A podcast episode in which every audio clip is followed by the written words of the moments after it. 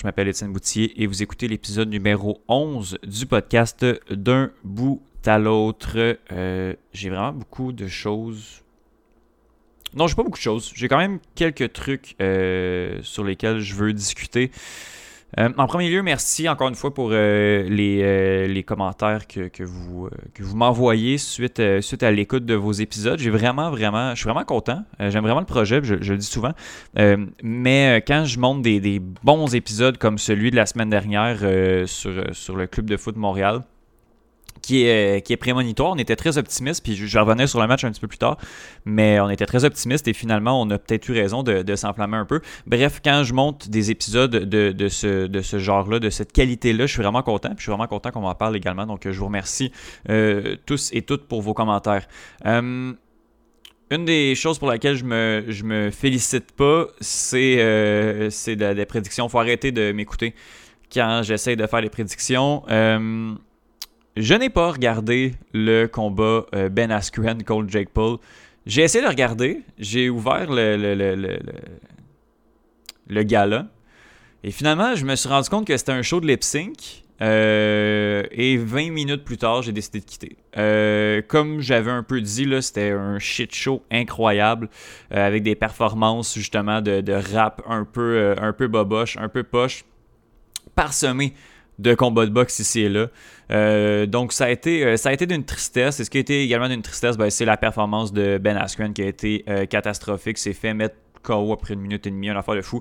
Ben Askren n'a juste jamais, jamais, jamais travaillé sa boxe. la semaine dernière, j'ai dit que si. Ben, en même temps, je ne pas me dédouaner, là, mais la semaine dernière, je me suis dit s'il avait travaillé ses trucs un petit peu plus, euh, ben, ou un petit peu, il aurait pu compétitionner contre, euh, contre Jake Paul, mais on l'a vu avec la même garde dégueulasse. Euh, c'était hallucinant de, voir Ben Askren combattre comme ça. Je sais ben, en fait, je sais pourquoi il, a caché, caché son chèque puis retourné chez eux en, riant assurément. Parce que, mis à part ça, il n'y a aucune raison pour laquelle Ben Askren a voulu embarquer dans, ce, dans ce combat-là. Il était complètement hors de shape. Et euh, au niveau de sa boxe, ça a été une catastrophe. Donc, euh, ne, vous fiez plus jamais sur moi. Pour, euh, surtout pas quand je vous dis de mettre de l'argent sur quelque chose, c'est pas une bonne idée. on va aller du côté du soccer. Ben oui, c'est ça. victoire du, du, CF Montréal par la marque de 4-2, c'était assez, c'était assez impressionnant, assez surprenant. À la troisième minute, Mason Toy qui vient mettre le premier but on s'est dit, OK, là, ça, va être, euh, ça va être ça, va être le fun. Kyoto, 20 minutes plus tard, finalement, ça fait 2-1 à la mi-temps sur Peno. Wanyama, Mihailovic qui rajoute pour faire 4-1 et finalement, la 88e, Toronto fait 4-2. Euh, ça a été vraiment un bon match. Je pense que le résultat est peut-être un petit peu plus.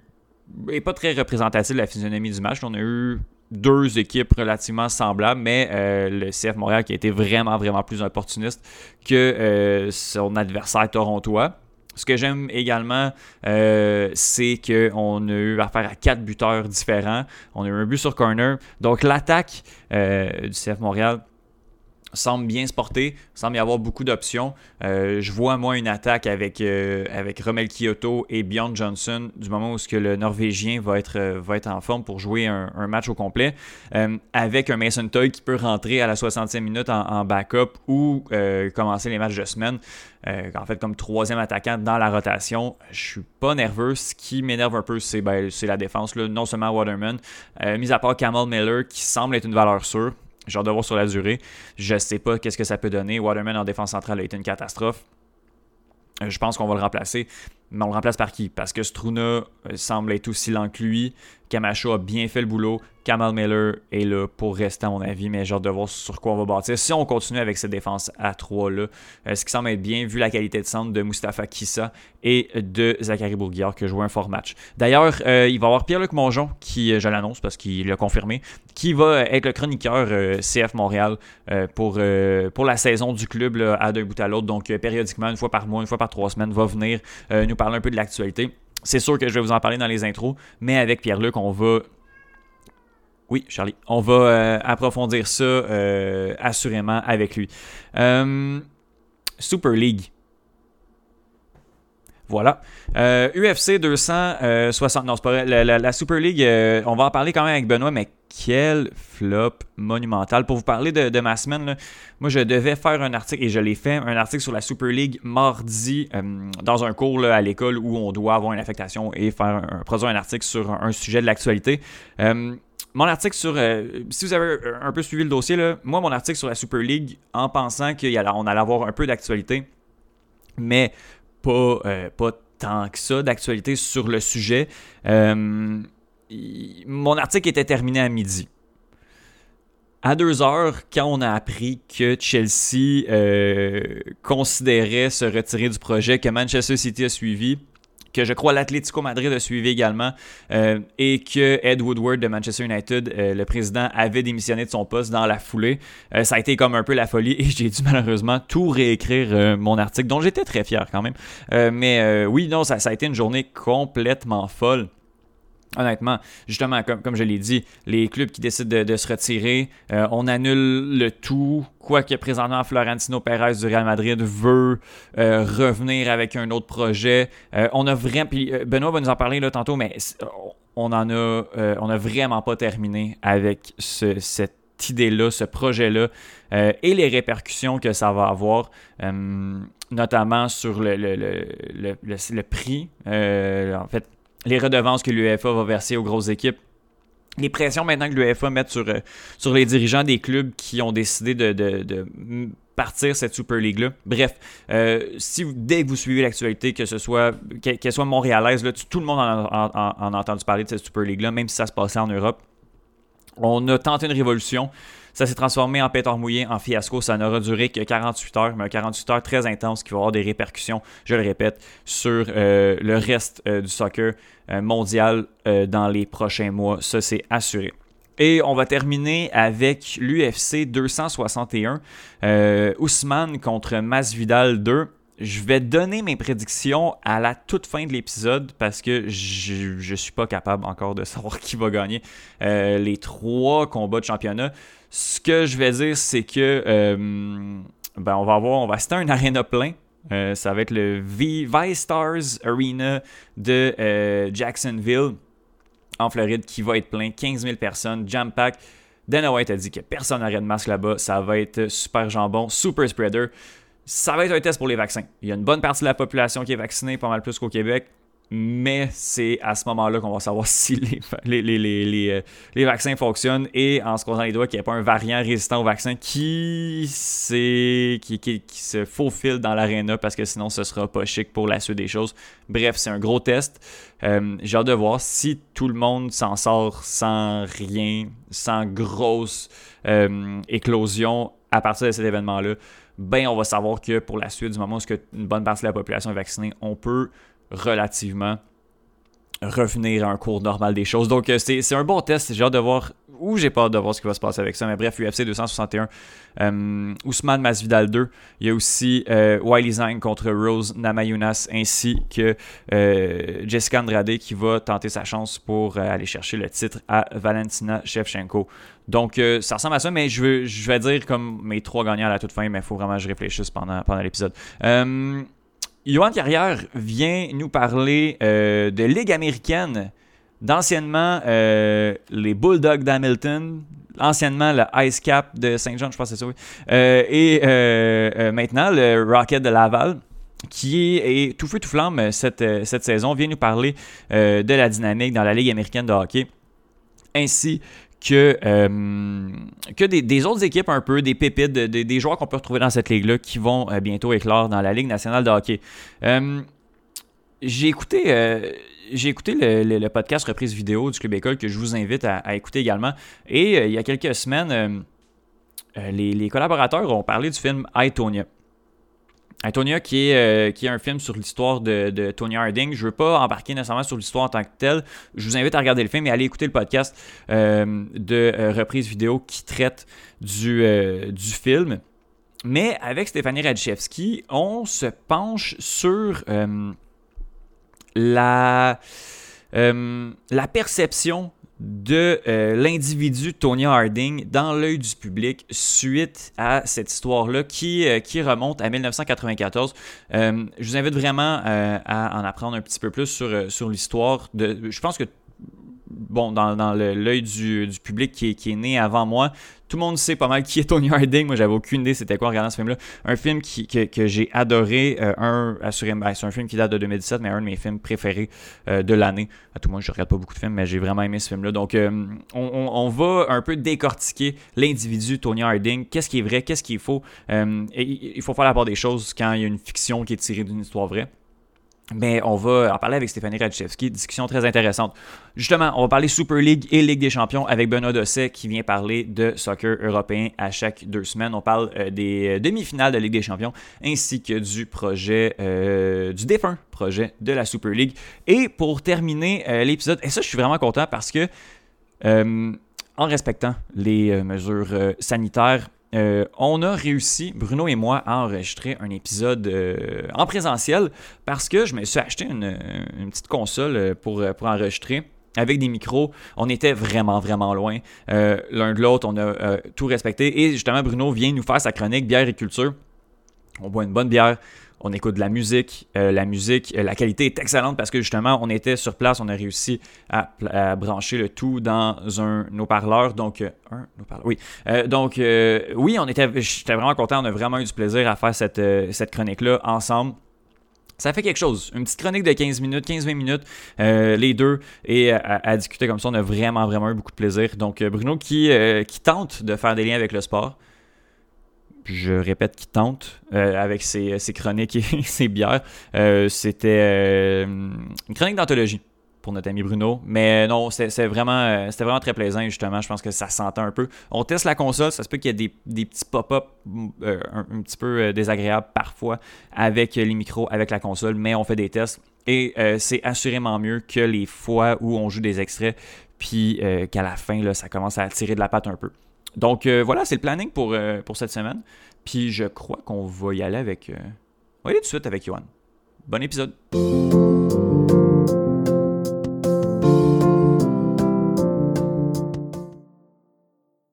Johan Carrière de retour après presque un mois d'absence. Comment ça va, Johan? Ça fait, ça fait longtemps, hein, mais oui, ça va, ça va très bien, comme on, on dit. Très content d'être de retour. J'espère que tu pensais pas que, je te boudais. Là, euh. Non, non, non, non, non. Je voyais tes programmations. Je me disais, il n'y a aucune chance que je rentre là-dedans d'une quelconque manière.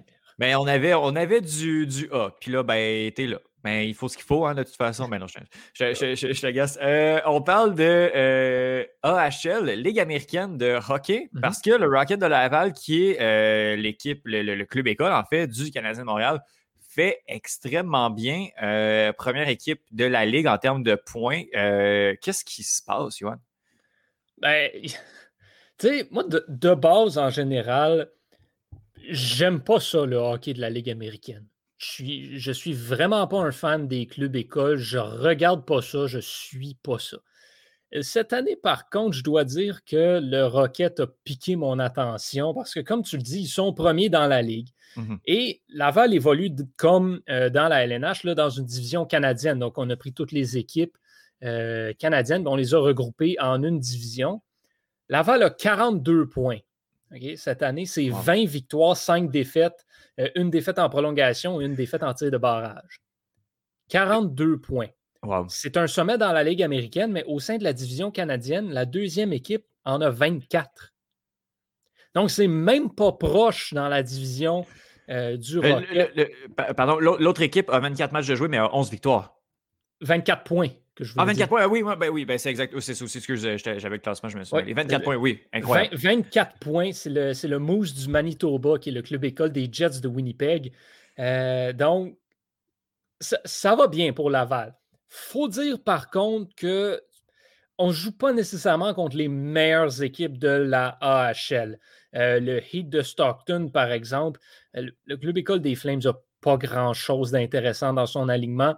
Euh, pour les, sénateurs de Belleville aussi, euh, c'est un petit peu plus difficile cette année parce que tous les bons joueurs qui étaient là dans les dernières années sont rendus dans la LNH maintenant. Donc, euh, hmm. les, espoirs évoluent avec le grand club à Ottawa. Même chose un petit peu euh, qu'on peut observer du côté des Marlies de Toronto et du Moose du Manitoba. Les, gros, gros noms qui, faisaient que ces équipes-là étaient très fortes, ben, sont rendus dans la Ligue nationale maintenant ou sont sur les équipes de réserve de leur équipe respective pour s'entraîner avec les formations de la Ligue nationale. Pour Laval, c'est tout le contraire. Avant, il n'y en avait pas des espoirs, il n'y en avait pas des bons joueurs qui allaient un jour faire la Ligue nationale. Et maintenant, il y en a à la pelletée des bons mhm. joueurs qui pourraient devenir euh, du calibre de la Grande Ligue éventuellement. Parce que ça s'est fait de manière assez soudaine. Tu sais, dans les dernières années, le Canadien de Montréal ne faisait pas les séries, euh, le Rocket de Laval ne faisait pas les séries. Il n'y avait, euh, il avait rien il y a, puis, il y a quelques années, il y a peut-être deux ans, ça, s'est fait de manière vraiment soudaine. Maintenant, le Canadien de Montréal est une équipe qui est très inconstante, mais qui est relativement dans le portrait des séries. Et on a euh, une équipe dans la Ligue américaine, le Club École, qui est tout feu, tout flamme. Donc, qu'est-ce qui explique cette, cette, soudaine amélioration de la part du Rocket de Laval? Deux choses. Premièrement, le repêchage. Donc, veut, veut pas, Montréal a très bien repêché dans les dernières années, a été en mesure d'aller chercher des joueurs euh, quand même de bon calibre dans des positions où c'était plus difficile par le passé. Euh, Cole Caulfield et Caden Goulet, c'en sont des bons exemples. On a été les chercher vraiment euh, en milieu de premier tour et ça, ça ne garantit pas toujours des espoirs de premier plan. Ryan Paling, qui cette année connaît une excellente saison, 20 points en 26 matchs avec le Rocket. C'est un choix de fin de premier tour également. Euh, donc, ça aide de ce côté-là. Jesse Lonen, qui a une autre bonne saison également pour lui, c'est 13 points en 21 matchs. Lui, si je ne me trompe pas, c'est un choix de deuxième ronde. Donc, on a été en mesure d'aller chercher des bons éléments par-ci, par-là. L'autre point, et ça, c'est le point majeur et important, c'est derrière le banc comme on en a discuté dernièrement sur réception, j'enlève rien à Sylvain Lefebvre, qui était l'entraîneur-chef du Club École de Montréal euh, avant Joël Bouchard, mais il ne faisait pas le travail. Hmm. le, le personnel de développement des joueurs n'était pas en mesure de développer les joueurs comme il faut. Et on l'a vu à maintes et maintes et maintes reprises avec tous les choix de première ronde du Canadien avant que Joël Bouchard arrive. Michael McCarron, Nikita Sherbak, Alex Galchenyuk, Noah Jolson, Nathan Beaulieu. Ce sont tous des choix de première ronde qui n'ont jamais vraiment débloqué à la hauteur de leur potentiel et qui ne sont plus avec l'équipe aujourd'hui. Mm-hmm depuis que Joël Bouchard est là, c'est tout le contraire qui se produit. Et Joël Bouchard fait un excellent travail au niveau du développement des joueurs, au niveau de l'encadrement. Il sait ce qu'il fait et il le fait à la perfection. Et c'est pour ça qu'on est en mesure de voir des Ryan Paling rebondir. C'est pour ça qu'on est en mesure de voir des Otto Leskinen et des Jesse Lonen bien performer quand ils arrivent, dès qu'ils arrivent dans la ligue. Euh, c'est pour ça qu'on le voit essayer de relancer des Kale Fleury qui n'a pas connu l'expérience du siècle dans la LNH l'année dernière. C'est pour ça qu'on est en droit de s'attendre à des belles choses de Cole Caulfield, à des belles choses de Jesperi Kotkaniemi, à des belles choses de Caden Primo, parce qu'il est en mesure de prendre ces éléments-là qui sont supposés devenir les joueurs vedettes de Montréal et de les développer comme il faut dans un environnement adéquat et dans des rôles adéquats surtout. Hmm. entouré ensuite de vétérans intéressants, notamment Jordan Wheel. C'est ça qui est, un peu, euh, je dirais, ingrat de la Ligue américaine, c'est que euh, oui, tu dois avoir des vétérans à la Jordan Wheel qui, bon, les chances de, de, revenir dans la Ligue nationale euh, existent, sont là, mais sont, sont, beaucoup moins présentes étant donné qu'il y a une bonne, une bonne compétition également au poste de, de centre chez les Canadiens de Montréal. Euh, il y a également euh, des, joueurs recrues, euh, des joueurs plus jeunes qu'on va qui vont faire la navette entre les deux. Je pense notamment à Cole Caulfield qui présentement est, est, avec le Canadien de Montréal devrait pas y rester jusqu'à la fin de l'année, de ce que je comprends, va retourner au Rocket. Donc, il y a ce rôle ingrat-là de joueurs qui vont se promener entre les deux, combiné à des vétérans qui vont y rester. Jordan Wheel, meilleur, meilleur pointeur de l'équipe. Mm-hmm. Je regarde un Joseph Blendici qui est dépasser la mi-vingtaine, qui, bon, qui est justement pas un espoir du Canadien de Montréal, dans le sens où il va bien faire le boulot et peut venir comme j'imagine, remplacer en cas d'urgence, d'extrême urgence. Ce serait en cas d'extrême urgence de son côté. Joseph Blandisi, c'est le prototype du joueur de la Ligue américaine. C'est des joueurs qui vont très bien performer dans la Ligue américaine, mais vont, et donc vont être parmi les meilleurs joueurs de leur formation, vont des fois être parmi les meilleurs joueurs de la Ligue même, mais ne vont jamais être capables de se tailler une place dans un alignement de la Ligue nationale. OK. Tu as nommé, euh, nommé Jesse Lonen qui fait une bonne saison, Otto Leskinen également à la défense. J'ai l'alignement devant moi. Il y a un Raphaël Harvey-Pinard, euh, Joel Teasdale qui sont très jeunes, 20, 21, eux, eux qui en sont à leur première saison tous les deux dans la Ligue américaine. Exactement. Euh, c'est encore une fois, c'est des très belles choses euh, qu'on voit Joel Teasdale, qu'on se demandait quand est-ce qu'il allait recommencer euh, à jouer au hockey, n'a pas joué du tout l'année dernière euh, et fait très bien encore une fois dans le système. Raphaël Harvey Pinard, ça, on ne savait pas trop à quoi s'attendre de lui. C'était supposé être un joueur de Ligue américaine mm-hmm. ou peut-être un joueur de quatrième trio mais c'est un travaillant. Et ça, un travaillant dans un système comme celui euh, de Joël Bouchard et dans, un, dans une organisation comme celle des Canadiens de Montréal, ça va rapporter énormément. Moi, je n'étais pas convaincu que Raphaël Harvey Pinard aurait un jour sa place dans la Ligue nationale. De parce qu'il démonte pour une première saison au hockey professionnel, peut-être qu'un jour, il va avoir sa chance et qu'il va la mériter, sa chance. Hervé Pinard, qui a été choisi au septième rang, euh, justement, n'était pas, destiné à ça. Maintenant, quatrième meilleur pointeur euh, du Rocket de Laval, ce n'est qu'un plus. Euh, est-ce qu'il y a d'autres joueurs chez le, Rocket de Laval euh, qu'il faut surveiller, qui devraient faire le saut dans un avenir court, moyen ou long avec les Canadiens de Montréal?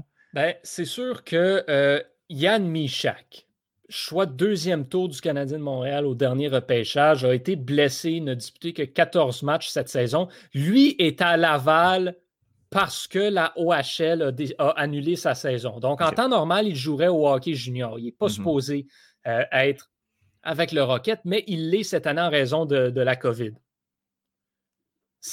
Donc, il, il n'est pas nécessairement à la bonne place. Il n'est pas dans la bonne chaise. Il est dans un jeu un petit peu trop vite, un petit peu trop au-dessus du niveau où il est rendu.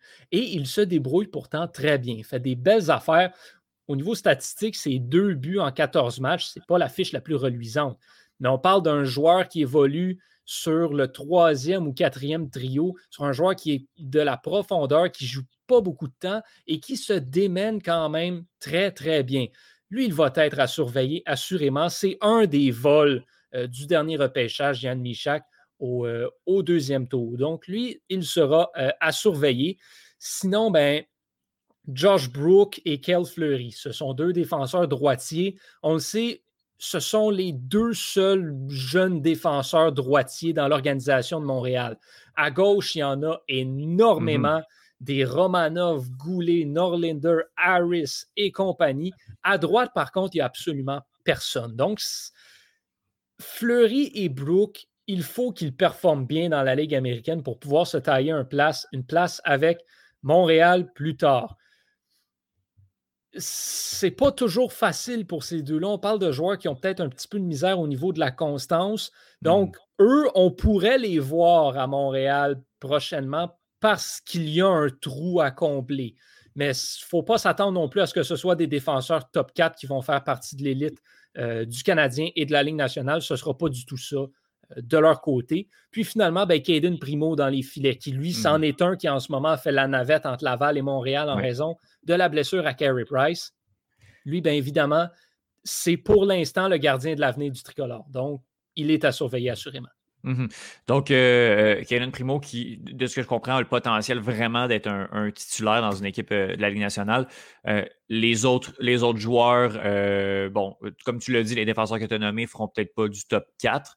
Euh, reste que s'il peut y avoir la compétition justement dans le top 6 et dans le, top 12, le troisième, quatrième trio pour, pour les joueurs que tu viens de nommer également, ben, ce n'est que du plus. C'est des joueurs que le Canadien de Montréal n'a pas besoin d'aller chercher et peut se concentrer sur les joueurs, les joueurs d'élite, disons. C'est surtout ça qui est intéressant, c'est que là, Marc Bergevin n'aura pas à aller chercher sur le marché des joueurs autonomes ou sur le marché des transactions et à surpayer pour des joueurs de profondeur ou des joueurs de deuxième trio parce que finalement, Montréal les a, mm-hmm. ces joueurs-là, dans son système, dans son organisation, peuvent développer à l'interne.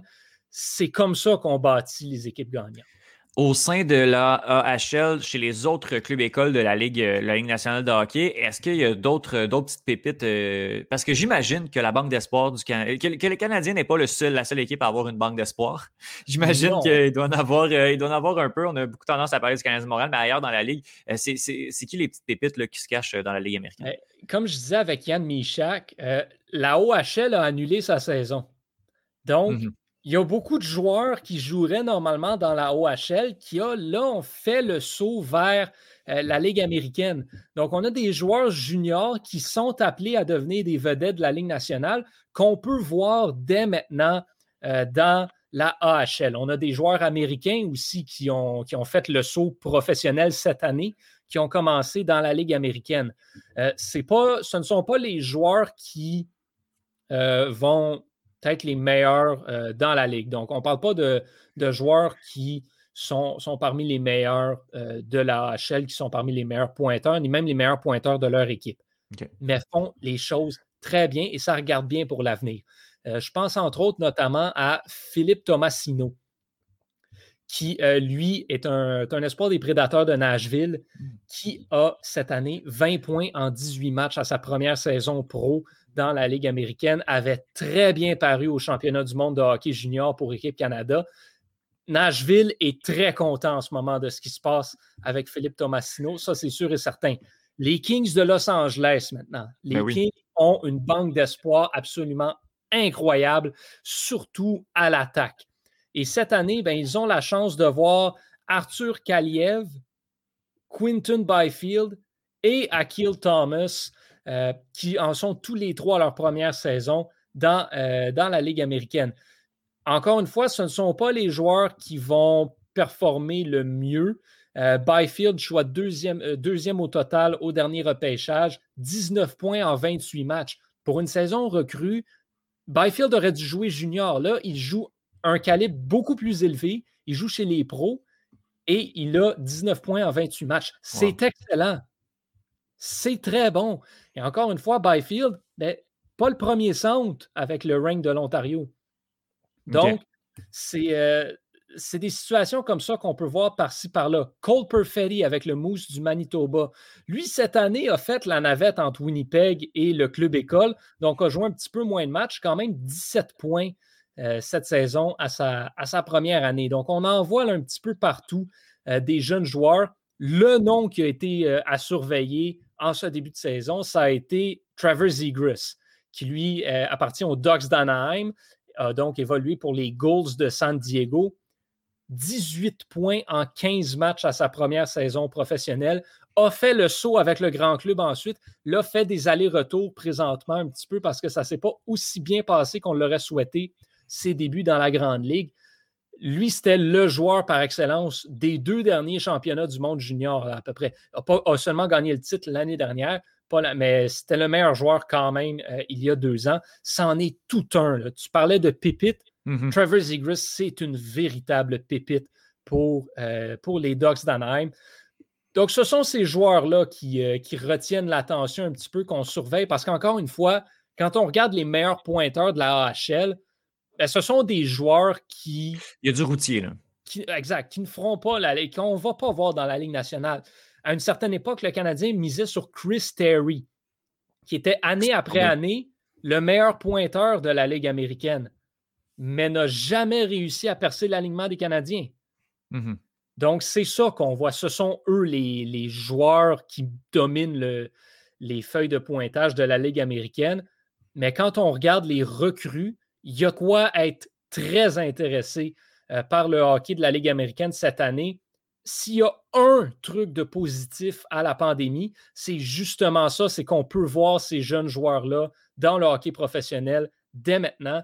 Et ça, ben, pour la Ligue américaine, c'est une excellente chose parce que les gens commencent à s'y intéresser de plus en plus.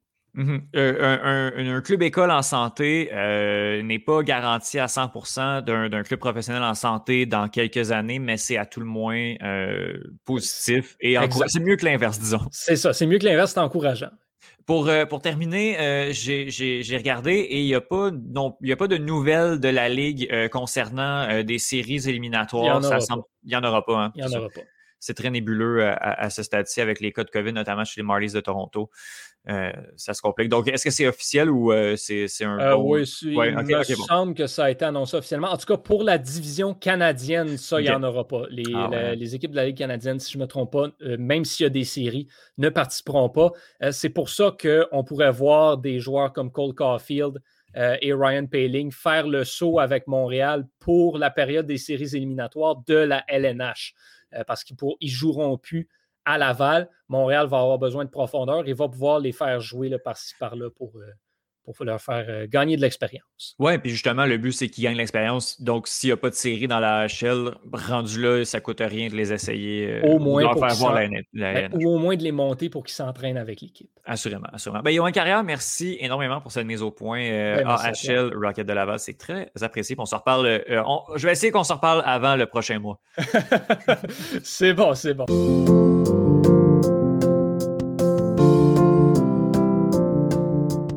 Alors, euh, avec euh, Stéphanie Radchevski, notre euh, sociologue, psychologue, experte de Safe Sport en Je sais que tu aimes ça, les, les, tags d'experts. Salut Steph, ça va?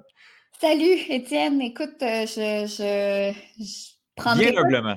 Oui, c'est ça. Disons que je m'intéresse à ces enjeux plus socio-psychologiques du sport-là, donc je vais prendre ça comme ça. OK, on va y aller de, cet angle-là. Donc, je te taquine. Euh, on va parler, on va pousser un peu la réflexion. Euh, moi, j'ai été, j'ai bien été marqué par le film euh, Itonia qui a été décrit par les panélistes du podcast Reprise vidéo où on parle de, de films. J'ai, j'ai vraiment pogné de quoi sur, sur le film, sur, sur l'histoire que je connaissais pas. moi, l'histoire de, de, de Tonya Harding, ça s'est passé en 80 94. Ouais, euh, janvier 94. J'étais pas né. Non, c'est euh, Mes parents n'étaient même pas mariés. Euh, donc, euh, donc je, je, je savais pas, je connaissais pas cette histoire-là du tout. Euh, et un, justement, l'histoire et le film en tant que tel, la réalisation, le jeu d'acteur, l'espèce de, de, côté très cynique, très trash, mais très cynique également. Je vous conseille vraiment ce film-là si vous l'avez pas vu, mais on n'est pas là pour parler du film en tant que tel, on est là pour parler beaucoup plus de, de l'histoire. Et ça a tombé, ça a bien tombé parce que les deux, on a réuni un certain corpus de, de, de, podcasts liés, liés au film, liés à cette histoire-là pour justement un petit peu plus euh, décrypter, aller en profondeur dans cette histoire-là de Tony Harding et comment elle a été perçue euh, par, par les médias et par, euh, dans l'œil du public. Stéphanie, de quoi de quoi il s'agit? De quoi on parle de cette histoire-là de Tony Harding? Ben, c'est ça, dans le fond, moi, c'est un peu particulier parce que, euh, bon, moi, j'étais née, évidemment. Euh, je, je, suis assez vieille pour me rappeler de l'histoire de Tony Harding. Par contre, j'étais trop jeune pour vraiment saisir les enjeux sociologiques, je te mm-hmm. dirais. Euh, puis, j'ai été marquée, comme tout le monde, par l'histoire, puis qu'est-ce que ça représentait. Puis le film I, Tony, je l'avais pas vu jusqu'à temps que tu m'en parles. Tu, mm-hmm. tu, vu, ça m'a fait de quoi. Puis, je trouvais quand même que c'était une belle occasion de revoir l'histoire parce que depuis ce temps-là, moi, j'ai écouté des podcasts, j'ai lu des trucs de Sarah Marshall, qui est une journaliste qui s'est beaucoup intéressée euh, à toute l'histoire des femmes démonisées dans ces années-là. Euh, mhm. je pense que c'est euh, un angle aussi que toi, tu trouves intéressant quand même. Donc, et moi, j'avais envie de commencer avec une question. Bon, là, tu me dis que tu ne connaissais pas l'histoire même avant parce que tu n'étais pas né, évidemment, quand ça s'est passé. Mais pour toi, c'est quoi l'essence de cette histoire-là? Comme disons, à la fin du film, qu'est-ce qui t'a le plus marqué? c'est une bonne question. Euh, dû, au fait que euh, j'ai un, sans me, prétendre euh, un, un, grand féministe, je, me, considère peut-être plus allié. Je n'ai pas étudié ces grands enjeux-là, mais je sais qu'à la base, quand on regarde une histoire comme celle-là, il faut en prendre en laisser notamment quand il s'agit d'une femme qu'on a, qu'on a démonisée comme, euh, comme Tony Harding. Euh, par exemple, je ne savais pas c'était quoi son. Euh, c'était comment elle était perçue dans l'œil du public. Ça, c'est plus en, jasant avec toi que, j'en ai appris. le film, malgré tout, ne la démonise pas, la prend beaucoup en pitié quand même. donc, j'avais ce, truc-là. Moi, moi, ma scène préférée, puis j'en parle, c'est au moment où elle dit, euh, elle dit ce que vous m'avez fait, la violence que vous m'avez. Euh, puis là, j'en parle, c'est complètement fou parce qu'en plus, c'est sur euh, la chanson de Chain de Fleetwood Mac, qui est ma chanson préférée de tous les temps. Donc, sur la montre, en tout cas. donc, ce côté-là a, fait en sorte que j'ai réussi un, peu à. Puis on comprend beaucoup d'où elle vient avec ce film-là. Mhm, mhm. Donc, je crois que j'ai été beaucoup moins marqué est, beaucoup plus empathique que la moyenne des gens face à, Tony Harding. Il faut dire que le film est sorti en 2017, 23 ans après, après l'histoire. Donc, pour mettre en contexte, c'est un petit peu plus difficile. Mais moi, c'était ce que j'avais comme contexte. Donc, je crois avoir euh, relativement compris euh, ce qui s'est passé. Ou bien humblement. Fait que, ce que, dans le fond, ce que, ce que tu as retenu, c'est un peu ton côté empathique pour ce qu'elle a vécu. Euh, puis d'essayer de comprendre d'où elle venait aussi. Oui, puis quand, quand on voit qu'elle vit beaucoup de violence avec, euh, avec son copain, euh, euh, une des premières phrases, elle dit Ma mère me, battait, ma mère me violentait, c'est tout ce que j'ai connu. Alors, s'il me violente, c'est qu'il m'aime. Tu sais, c'est des, phrases comme ça du film qui font en sorte que je pense qu'on réussit à, beaucoup mieux comprendre le personnage. En fait. Puis, c'est, j'ai des frissons aussi que tu m'en parles parce que j'ai regardé différentes choses aussi qui ont été dites, puis cette phrase-là, en fait, c'est une phrase qu'elle a dit. Elle a dit Ma mhm. mère me frappait et elle m'aimait. Donc, quand Jeff me frappait, bien, ça voulait dire qu'il m'aimait. C'est vraiment une, phrase, textuellement qui a été dite par elle. Il y a beaucoup de choses qui sont réelles, euh, telles que rapportées par elle dans le film. Puis ça, c'est mhm. vraiment nouveau par rapport à tout le traitement médiatique qu'elle avait reçu. Mhm. Euh, je t'ai dit avant qu'on commence, j'ai pas envie de retourner sur la fameuse histoire, mais je pense que c'est important de comprendre quelque chose, c'est que Tony Harding était une athlète exceptionnelle. Mhm. C'est-à-dire, c'est la première femme américaine à compléter le triple axel. C'est la deuxième au monde. Et ça, on l'a souvent mis un peu de côté ou comme c'est tellement venu occuper nos esprits l'histoire qu'il y a eu avec Nancy Kerrigan qu'on oublie que c'était une athlète vraiment exceptionnelle, qu'elle a gagné les championnats mondiaux, qui est allée aux Olympiques deux fois.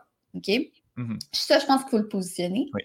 Moi, la chose que j'ai trouvé le plus fascinante dans cette histoire-là, en le revoyant un peu comme on dit en anglais, hindsight 2020, c'est justement à quel point, avant toute l'histoire, comment les médias ont pris Nancy Kerrigan et Tony Harding ils ont, et ils ont mis un peu une contre l'autre comme une bonne image de la féminité et une mauvaise image de la féminité. Le patinage artistique, c'est un sport jugé. Euh, particulièrement dans ce temps-là, il y avait des éléments très subjectifs, mais encore aujourd'hui, tu es jugé sur ta technique et tu es jugé sur ton style artistique. Eh puis ça, ben, ça dépend du juge. C'est complètement absurde.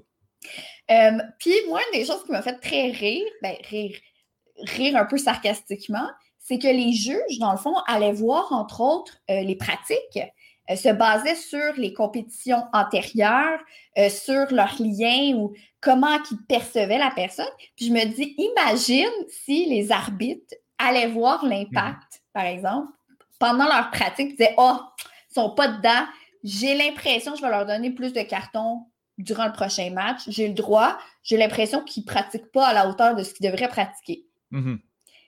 Ben oui. ça n'a aucun sens. Il faut, juger sur la, performance euh, actuelle. Les, les, juges sont là pour, pour, pour juger ce trois minutes de performance-là et, ne pas avoir de mots à dire sur qu'est-ce qui s'est passé avant ou après. Mais le problème, c'est que quand tu rentres dans la portion artistique, mhm. là, c'est ça. Ça veut dire quoi être une bonne patineuse artistique?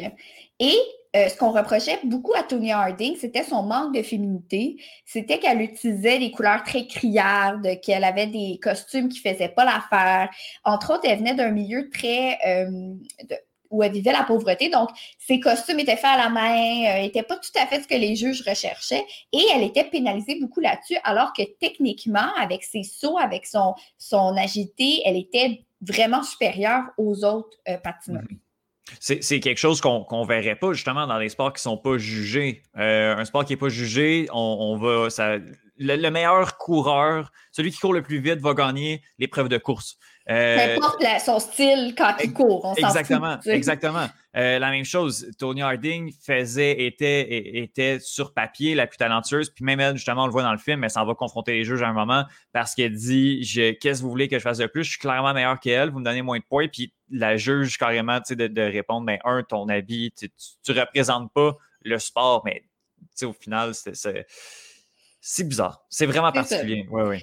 Moi, une chose qui m'avait beaucoup marqué quand j'étais plus jeune, c'est la manière dont on parlait de son corps. On disait qu'elle avait des grosses cuisses, qu'elle mm-hmm. était un peu, tu sais, butch. Euh, J'ai m'excuse du terme qui est très dérogatoire. C'est quelque chose que, que j'ai trouvé particulier, moi, dans le film. Il faut dire qu'une actrice comme euh, Margot Robbie euh, correspond aux standards de beauté. Euh, donc ça, j'ai quand même trouvé, puis en même temps, je veux dire, on n'allait pas euh, pour la scène ou on n'allait pas euh, prendre une, la changer juste pour une scène ou pour... Sauf que j'ai trouvé ça, ça j'ai trouvé que ça détonnait quand même beaucoup dans le film. Quand on a une actrice qui, qui où on peut cocher toutes les cases quasiment, belle, grande, blonde, et qu'on lui dit non, tu corresponds pas à nos standards de qualité. Mais as-tu été regarder des photos de Tony Harding dans ce temps-là? Oui. Parce que quand on dit, moi, ça m'avait vraiment marqué. Pourtant, elle mesure 5 pieds 1. Puis le plus, euh, écoute, j'ai même pas envie de dire gros, mais le plus, le plus qu'elle a pesé, c'est 128 livres dans ah ce temps-là. OK? Euh, elle était pas, elle avait pas des, elle avait des cuisses musclées. C'est ce qui la, lui permettait justement de s'élancer puis de faire mm-hmm. trois tours et demi euh, sur une petite lame de patin. On s'entend, c'était ça sa job. Elle le faisait, elle était musclée de, cette manière-là. Moi, ça m'a beaucoup fait penser à Simon Biles aussi, euh, ou Simone Biles, qui était, qui est une gymnaste exceptionnelle, mais qui a été beaucoup euh, on a beaucoup parlé de son corps, de comment elle était. On disait qu'elle était athlétique, euh, qu'elle avait, qu'elle était très musclée, comme si c'était un défaut, ben alors que euh, en gymnastique, si tu veux faire les, toutes les acrobaties, ben, tu en as besoin de cette musculature-là. Ben oui, ben oui. Euh, donc, ça, c'est une chose que je trouve quand même assez, assez importante. puis l'autre chose qui m'a marqué que moi, je ne savais pas, puis que j'ai appris dans, justement, en lisant là-dessus, en écoutant, c'est la position de la Fédération de patinage artistique américaine.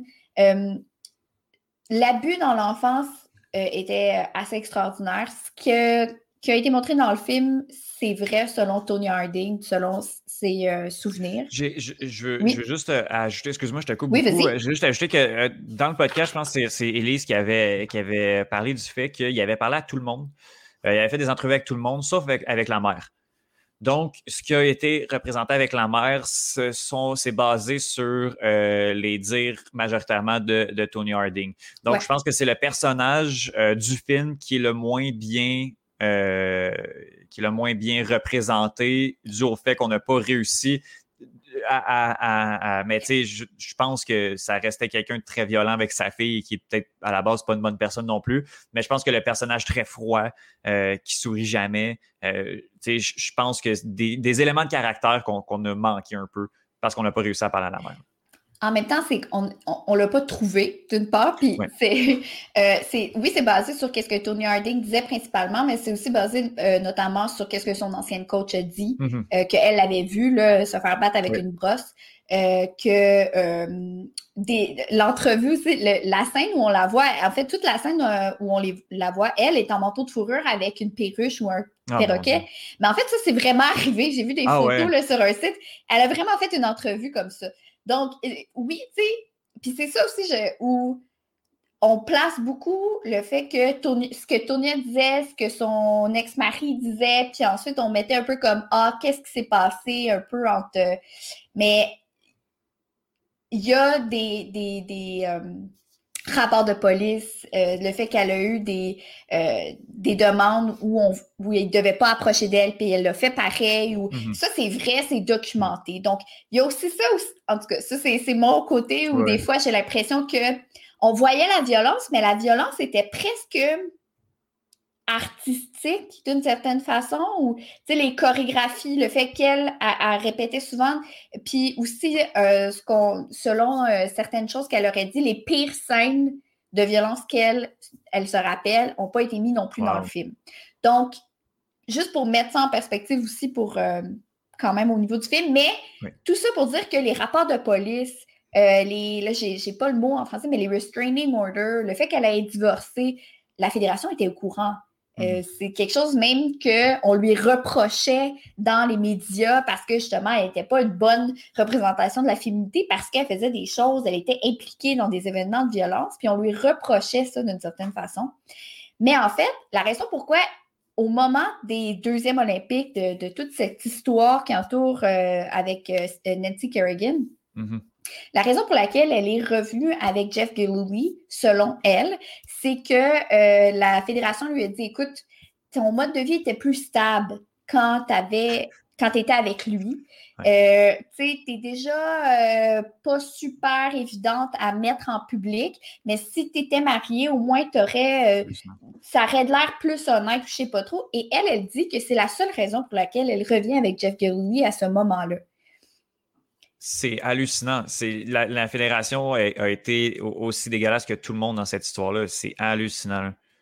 Ben, c'est ça. Puis, tu sais, pour le travail qu'on a fait aussi avec On fait quoi maintenant et tout ça, on s'entend, ça, ça, se passe en 93. Mm-hmm. Je voudrais pas non plus, mais c'est juste pour dire à quel point, quand on voit une histoire, puis pour la petite histoire, je, je voulais pas nécessairement parler d'elle, mais j'ai demandé à ma mère tantôt, Hey maman, en deux, trois phrases, euh, qu'est-ce que tu te rappelles de quoi de l'histoire de Nancy Kerrigan, Tony Harding? Elle dit Ah, ben, c'est la patineuse qui s'est vengée sur l'autre patineuse en lui donnant un coup de patin.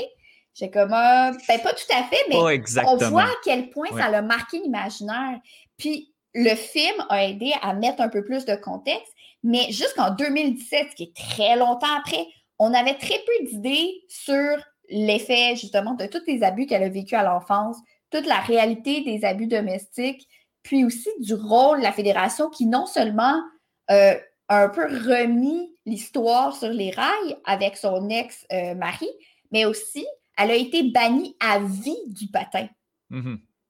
Est-ce que c'est pas un peu, puis on voit la scène, ça, cette scène-là, elle a été romantisée pour le, film, mais la scène où elle se fait dire qu'elle ne pourra plus jamais mm-hmm. patiner alors que les autres ont 18 mois de prison et qu'elle, c'était toute sa vie, elle n'avait rien d'autre. Puis bannie à vie du patin, c'est pas juste de patiner, c'est banni à vie de aussi devenir possiblement une coach ou quoi que ce mm-hmm. soit. Euh, c'est ça. L'histoire, on l'a beaucoup, on l'a beaucoup démonisé, mais pas juste dans l'histoire et dans les, les, médias. Tout ce qui était aussi système de justice, fédération.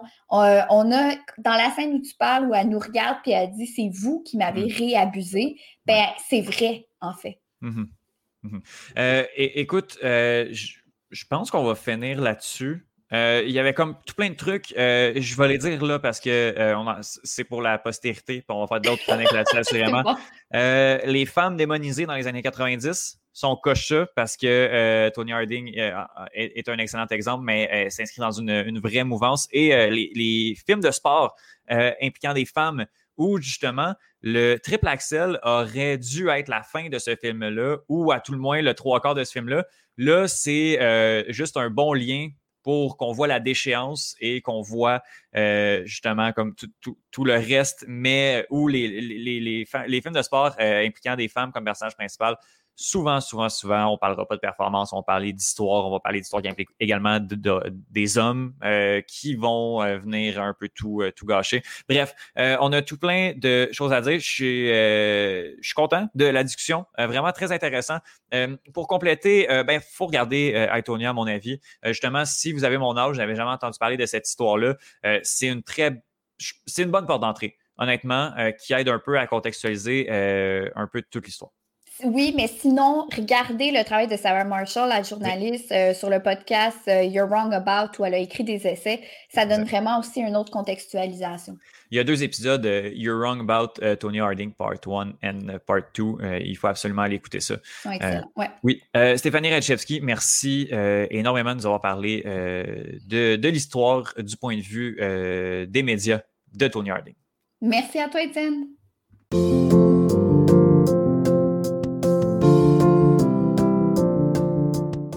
Alors, gros, gros deux semaines, je dirais même grosse semaine du côté du soccer européen. Avant de parler du gros sujet chaud de l'actualité, on va faire un survol euh, des, euh, des Ligues des champions euh, féminines et masculines, à, commencer en fait avec la Ligue des champions féminines de l'UEFA, où cette année, Benoît, on n'aura pas le, le, le, le titre à Lyon comme on a vu dans les dernières années.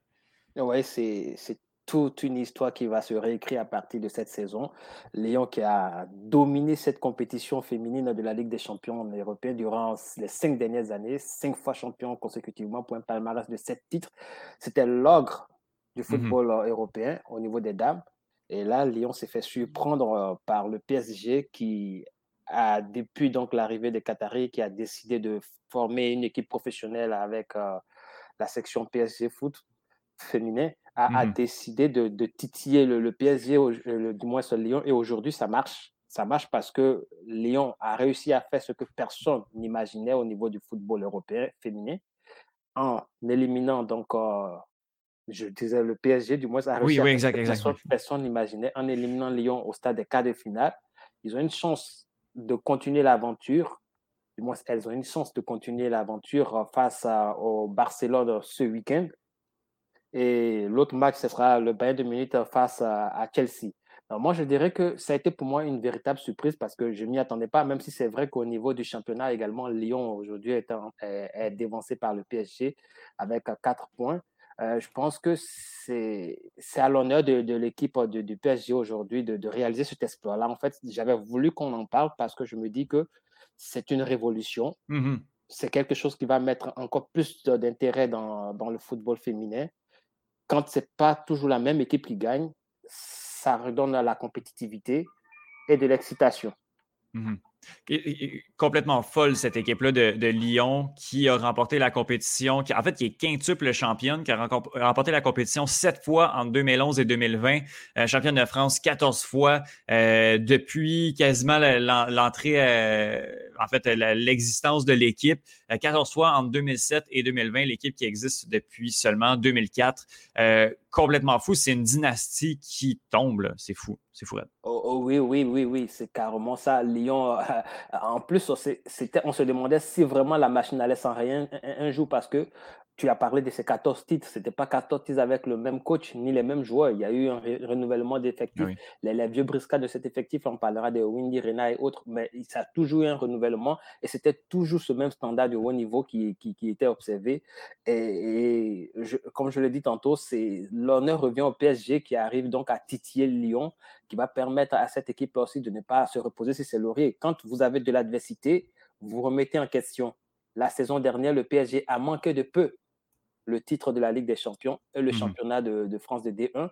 Et, cette saison, ils ont réussi donc à, mettre fin à cette hégémonie lyonnaise. Donc, euh, en fait, c'est tout bénéf pour le football, non seulement féminin, mais également français surtout. Parce que quand il y a de la concurrence, au, risque de me redire, c'est tout le monde qui gagne. Mmh oui, euh, on, va suivre le reste de la compétition avec intérêt. Tu le dis, euh, justement, c'est le PSG va affronter le FC Barcelone et euh, le Bayern Munich va affronter Chelsea. Et Chelsea, qui est une équipe qui roule présentement sur le championnat anglais chez les femmes, la finale va être le 16 mai. Donc, dans un mois, quand même, on va être fixé. ça va être très intéressant. On, va reparler assurément de, cette finale-là de, de, Ligue des champions féminine. On est du côté masculin. Euh, on connaît maintenant les résultats des, euh, demi-finales. Puis, euh, je veux qu'on dresse le portrait un peu des demi-finales de la Ligue des Champions. En premier lieu, on a le Real Madrid contre Chelsea. Ça si le Real décide de jouer comme on, a joué contre Liverpool, ça va être difficile pour Chelsea de sortir le géant espagnol. Euh, tu l'as dit, euh, d'autant plus que Chelsea n'est pas une équipe, on va dire, flamboyante. Ça ronronne très souvent au niveau de Chelsea.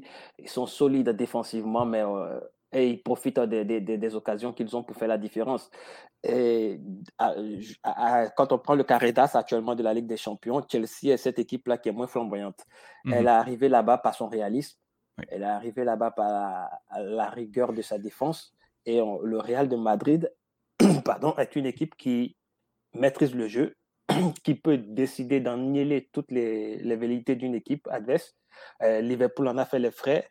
Liverpool avait bien démarré la phase retour des quarts de finale avant hmm. que la machine ne s'enraye. Et tout cela est dû au fait que si le Real Madrid a, cette tendance-là, quand son milieu de terrain décide de prendre le contrôle du jeu, lorsque son milieu de terrain met le pied sur le ballon, ça devient difficile aux adversaires de dicter leur, leur, rythme.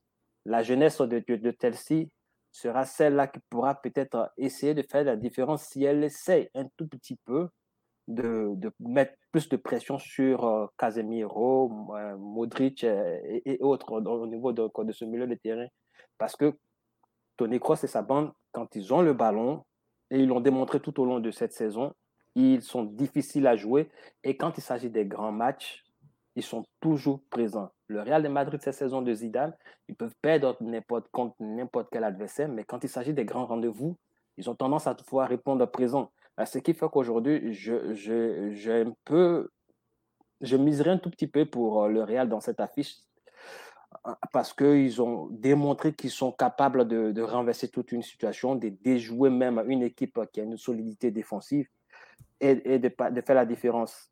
On ne va pas dire qu'ils sont largement favoris parce mmh. que Chelsea le prouve au quotidien. Ils ont encore démontré face à City en coupe. Ils sont difficiles à jouer. Mmh oui, ça, va être, ça va être vraiment un, bon affrontement entre les deux. À mon avis, le Real, un, peu comme toi, risque de, passer ce, ce, match aller-retour-là. De l'autre côté, on a une affiche euh, complètement folle. Deux équipes qui euh, ont l'habitude, de, dans les dernières années, de marcher sur leur championnat. C'est peut-être un peu moins le cas du PSG présentement. Manchester City qui va affronter le Paris Saint-Germain. On dirait que c'est la finale avant la finale, quoique de l'autre côté, le Real n'a pas dit son dernier mot mais deux, deux, deux ogres d'Europe carrément. Clairement, clairement, tu l'as dit, je t'emprunte cette expression, c'est vraiment la finale avant la lettre. J'aurais aimé voir ces deux équipes-là s'affronter à la finale. On allait assister à un match spectaculaire, ça c'est clair, et on s'attend à une demi-finale assez ouverte quand on regarde ce qu'elles ont fait durant ces, la, phase précédente, surtout les quarts de finale. Euh, Paris Saint-Germain a, a, su jouer avec, euh, comment on appelle ça, l'absence de, ces joueurs, de, de mmh certains cadres de l'effectif qui sont en train de revenir. Aujourd'hui, presque tout le monde revient. Euh, Clément Navas, qui a manqué les deux dernières semaines de compétition à raison d'une douleur à l'épaule, a repris l'entraînement. Donc, on, on connaît l'importance de ce joueur-là au niveau de la Ligue des Champions et au niveau même de l'effectif du Paris Saint-Germain il a démontré à plusieurs reprises qu'il est le pilier défensif de, de, cette équipe-là. Et donc, euh, récupérer Clément Navas, récupérer Marquinhos, récupérer Diallo et autres, c'est déjà une équipe qui part complet pour, euh, pour ces demi-finales-là, cette double confrontation. Alors que du côté de City, Pep Guardiola, il a un effectif riche, personne ne, nie cela, mais son maître à jouer aujourd'hui, Kevin De Bruyne, a un souci avec sa cheville et mmh c'est la course contre la montre au niveau de, Manchester City pour savoir s'il sera présent euh, pour euh, la phase, ne serait-ce que le match aller de, cette double confrontation-là. Donc, en fait, on s'entend ici un match où le plus réaliste devant les buts va l'emporter parce qu'ils ont deux gardiens aussi qui sont pas mal du tout, même si Navas pas légèrement euh, on va dire, dominant par rapport à, son adversaire direct mmh parce qu'il a démontré, il a toute une histoire, une, histoire dans cette compétition-là qui milite en sa faveur. Euh, et il a démontré lors des grands rendez-vous qu'il est capable de multiplier des arrêts. Donc, euh, je pense que c'est une compétition qui, qui s'annonce très intéressante. Il y a aussi un duel, là, j'ai envie de mettre, de dire ça comme ça, mais entre guillemets, qui a été lancé par, euh, on va dire, ceux qui gèrent la communication des réseaux sociaux de Phil Foden à, Mbappé. Même si Phil Foden n'a pas aimé cela, je sais que Mbappé, c'est quelqu'un qui aime beaucoup les challenges. Oui, carbure. Euh, il aime beaucoup les défis. Et donc, je pense qu'il va vouloir répondre à cela. Donc, on sait que les Anglais ont le fight spirit ils sont toujours prêts à répondre aussi à, une compétition, à une bagarre. Donc, moi, je m'attends à une très, très belle opposition ici. C'est du 50-50 dans cette ah affiche-là, contrairement à la première. Ah oui, c'est impossible de prédire qui va sortir gagnant de, ce duel-là. Ça va être euh, complètement fou. Ben, ça a passé proche d'être la dernière édition de la Ligue des champions telle qu'on la connaît. Euh, il, faut, il faut absolument qu'on en parle. Euh, le projet de Super League euh, qui s'est avéré être un fiasco monumental 48 heures seulement après l'annonce. Euh, dimanche, tout le monde était un peu sous le choc. Euh, il y avait 12 équipes qui, qui annonçaient la création d'une Super League semi-fermée, 15 équipes régulières, 5 équipes en rotation qui concurrencerait la Ligue des champions pour un meilleur, je dirais pas un meilleur partage des revenus, pour un meilleur, euh, pour, en fait, pour pouvoir garder le plus d'argent possible, moins, moins de partage des revenus avec les équipes plus pauvres. 12 euh, ogres, 12 super équipes d'Europe qui créaient la Super League, mais 48 heures plus tard, tout s'est effondré. En fait, c'était le séisme. Cette annonce a été le séisme, et il représente encore toujours le séisme de, du football parce que Florentino Pérez tient toujours à, son idée. Il veut vraiment que cette euh, Super League existe et on l'a dit, l'enjeu ici, il est clairement, clairement financier. Il n'a rien à voir avec le sportif. Euh, et c'est un tout petit peu égoïste de la part de, de ces dirigeants qui se sont assis quelque part un jour et qui ont décidé de faire quelque chose entre eux et dont le résultat n'est pas, en fait, la compétition, le résultat n'est pas l'enjeu direct. Parce mmh qu'une fois que la compétition allait être lancée, déjà, le fait d'être présent, c'était plus de 300 millions d'euros dans la besace. Oui. C'est une compétition qui allait non seulement tuer la Ligue des Champions, mais aussi qui risquait de tuer le football qu'on le connaît, comme, tel qu'on le connaît. Euh, parce que si le résultat n'importe plus, ben, ça sert à quoi de, de, de, de vouloir donc euh, regarder, suivre des matchs où on, sait que les, les, joueurs risquent de ne pas se donner un fois parce que quel que soit Alpha, ils auront le, gain. C'est juste mmh l'orgueil maintenant qui va prédominer ici. Et, cet orgueil-là, je ne suis pas certain que tout le monde va vouloir euh, le mettre à, à, au niveau de cette compétition-là. Quand il y a le championnat à jouer, il y a également la Ligue des champions, même si l'UEFA a mis une pression, je ne suis pas sûr qu'elle allait aller jusqu'au bout de, de cette pression-là parce qu'on sait le poids que représentent ces différents clubs-là au niveau mondial, même pas européen, je dirais au niveau mondial, au niveau des finances du, du, football. Donc, moi, je, je, suis un tout petit peu soulagé que ça fasse pif ça va permettre aux, parties en face de réfléchir et ça donne aussi, ça soulève aussi une question sur, euh, comment on appelle ça, la place des joueurs dans, dans, dans, ce business. Mm-hmm. Voilà, des entités qui décident de créer des compétitions sans prendre en considération que ceux-là qui doivent animer ces compétitions-là sont des humains. Aujourd'hui, l'UEFA crée la Ligue, des, la Ligue des champions, crée, euh, euh, comment on appelle ça, l'euro et crée la Ligue des Nations. Ça fait trois compétitions que doivent jouer des joueurs, euh, des joueurs qui doivent tourner également au niveau de leur championnat. Ben, ce ne sont pas des, des, machines, ce sont des humains qui doivent en plus de cela aussi prendre en considération tous les quatre ans la, Coupe du Monde. C'est mm. trop demandé à des joueurs, c'est trop demandé à des humains et, et je trouve que c'est un peu égoïste de la part non seulement de l'UEFA, mais également des dirigeants qui ont lancé cette idée de la Super League. Vous, ils pensent juste à leurs finances, ils se foutent des joueurs.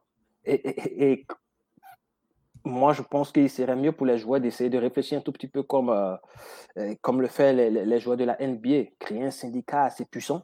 Mm-hmm.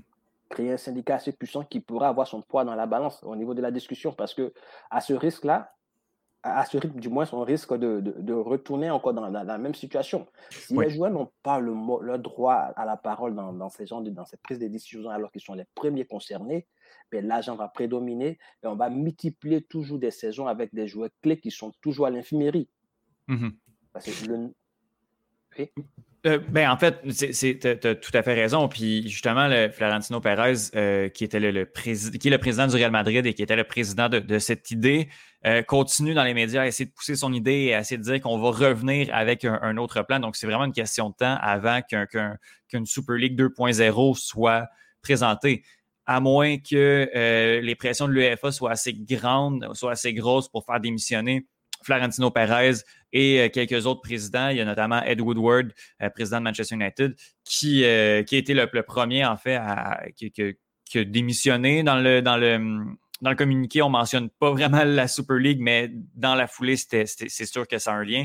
tu as raison, les joueurs, il y a eu une grande levée de boucliers face à cette idée. le lendemain, il y avait Leeds-Liverpool, tous les joueurs de Leeds, les joueurs de Liverpool, les entraîneurs de Liverpool se sont prononcés contre l'idée euh, d'une Super League parce que justement, euh, la Ligue des champions se base sur le mérite sportif. Euh, en Angleterre, c'est les quatre premières équipes qui vont faire la Ligue des champions. Là, on joue à une ligue fermée.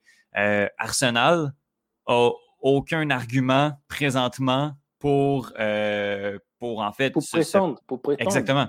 À, une ligue, à, une super ligue. Cette équipe-là est dixième, neuvième, ne fera même pas aucune compétition européenne cette année. Seulement pour des motifs financiers, on gardait ces équipes-là ça n'avait aucun sens. Puis finalement, tout a juste implosé. Euh, est-ce que toi, à ton avis, euh, Florentino Pérez devrait démissionner du Real Madrid ou va démissionner du Real Madrid? Parce que présentement, euh, c'est chaud de son côté. C'est très, très chaud. Ah oui, c'est vrai, les, sociaux en veulent clairement à, Florentino pour, pour cette démarche qu'on va dire solitaire, mais il faut, il faut un peu mettre, euh, comment on appelle ça, euh, de, de, de l'eau dans le, dans le vin parce que c'est une idée qui a été lancée pour essayer de sauver la finance des, des, différents clubs en, jeu. C'est juste que ça a été un peu égoïste. Mmh Moi, je pense qu'il serait un mieux comme l'a dit le président Juan Laporta de Barcelone, qui, on le rappelle, n'a pas encore officiellement quitté cette idée de Super League. Non, et qui vient, qui vient tout juste de dire que la Super League est une nécessité. Je viens de recevoir une notification, il est encore bien accroché. Voilà, donc lui demande à ce qu'on réfléchisse pour qu'on sauve, on sauve un peu les, finances de ces clubs-là. les deux, Laporta et Pérez, l'ont en fait avoué clairement. Il est incompréhensible pour eux qu'ils dépensent assez d'argent pour euh, recruter des joueurs et qu'au niveau de la Ligue des Champions, ils ne gagnent pas plus. Ils sont ceux-là qui, comme ils le disent eux-mêmes, ils sont ceux-là qui font rentrer plus d'argent au niveau de, cette compétition, mais cette compétition ne les rapporte pas assez. Quand bien même c'est cette compétition-là qui les fait gagner plus que le, championnat, les championnats locaux. Mais clairement, l'UEFA et les dirigeants devraient s'asseoir pour revoir la formule de, de, cette compétition de la Ligue des Champions. Ils nous ont proposé une compétition qui a encore ajouté plus de nombre de matchs au calendrier. Et donc, c'est-à-dire que c'est ce que je disais tantôt, ils ne prennent ils ne prennent pas en considération en fait la santé des joueurs. L'essentiel, c'est d'avoir plus de gains.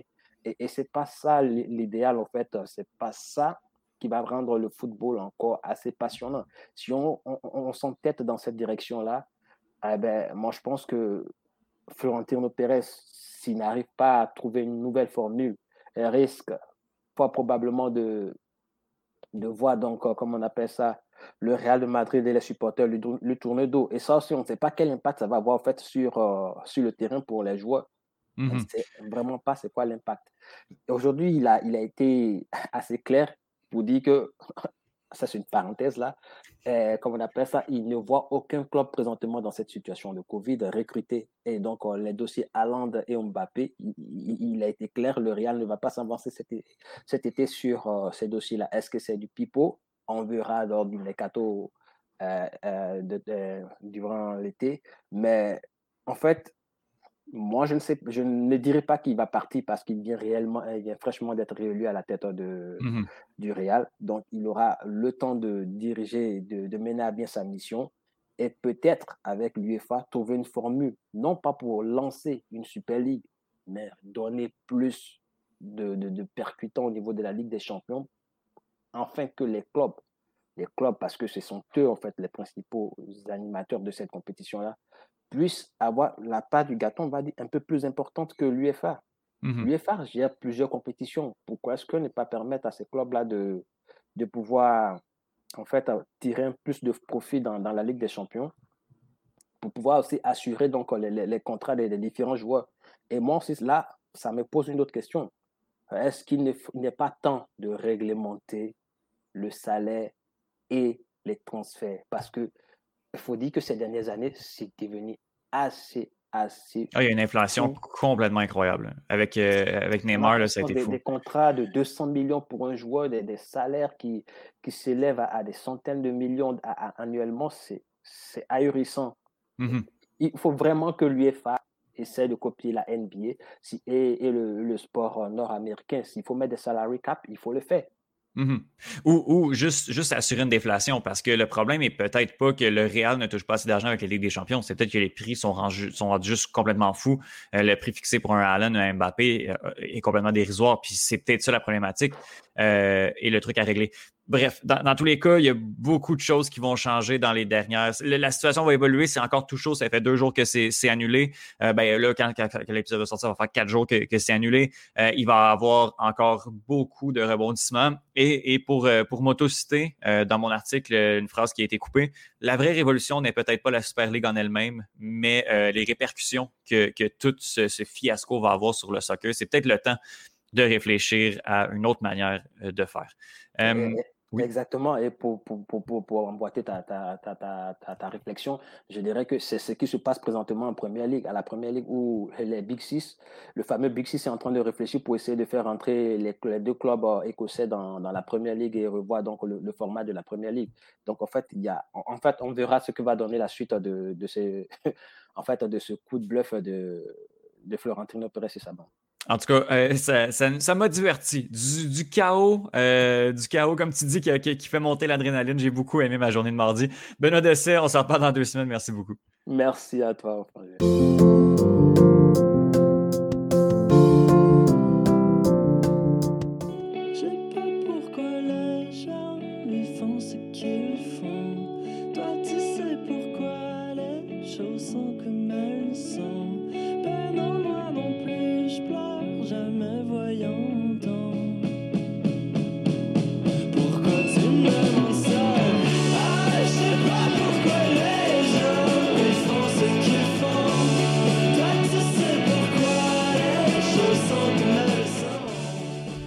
Alors, on écoutait euh, Cantalou de Thierry Larose sur son album euh, homonyme. En fait, la chanson euh, éponyme. Éponyme qu'on dit ou éponyme, je dirais. Moi, je pense. Ben, je sais pas. Éponyme, c'est pas quand le nom de l'album, c'est le nom de l'artiste?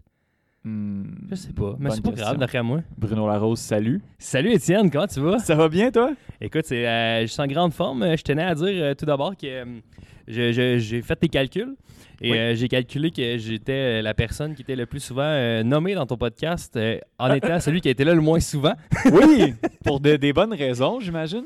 Oui, ben oui, tu dis tout le temps qu'on n'est pas des amis. Je vais juste le mentionner, là, quand Étienne dit qu'on n'est pas des amis, c'est la personne que je vois le plus après ma blonde. Donc, Et, et- et justement, c'est la première chronique de d'un bout à l'autre qu'on fait en présentiel. On, on teste la, la- la- la- la nouvelle console, donc euh, il va peut-être avoir des, des- des petits problèmes avec les micros. On teste, euh, on teste des trucs, tout ça, évidemment, en respectant les, euh, les mesures sanitaires. on est à peu près à, à 5 mètres. On là, est loin. On, est, très très loin avec, loin. avec le petit haut-parleur qui joue. Je pense que ça va affecter, ben, pas affecter justement, ça va améliorer la qualité du, du son, à tout le moins des extraits qu'on fait jouer. Exact. Et euh, voilà, je pense qu'on on va commencer ça. Il on, on goûte à une bière.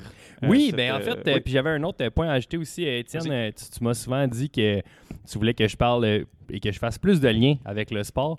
Donc, je t'ai pris au mot et euh, ce sera peut-être un peu niaiseux à certains moments, mais il y a toujours un J'ai lien. hâte, J'ai hâte. Je viens d'ouvrir la bière. Euh, qu'est-ce que- qu'est-ce qu'on boit, Bruno? Yes, mais en fait, c'est euh, une gauze lime et concombre, la Tiki Sour, qui nous vient du Lagabière à Saint-Jean, qui est pas très loin, Ben euh, pas très loin de la maison, Étienne.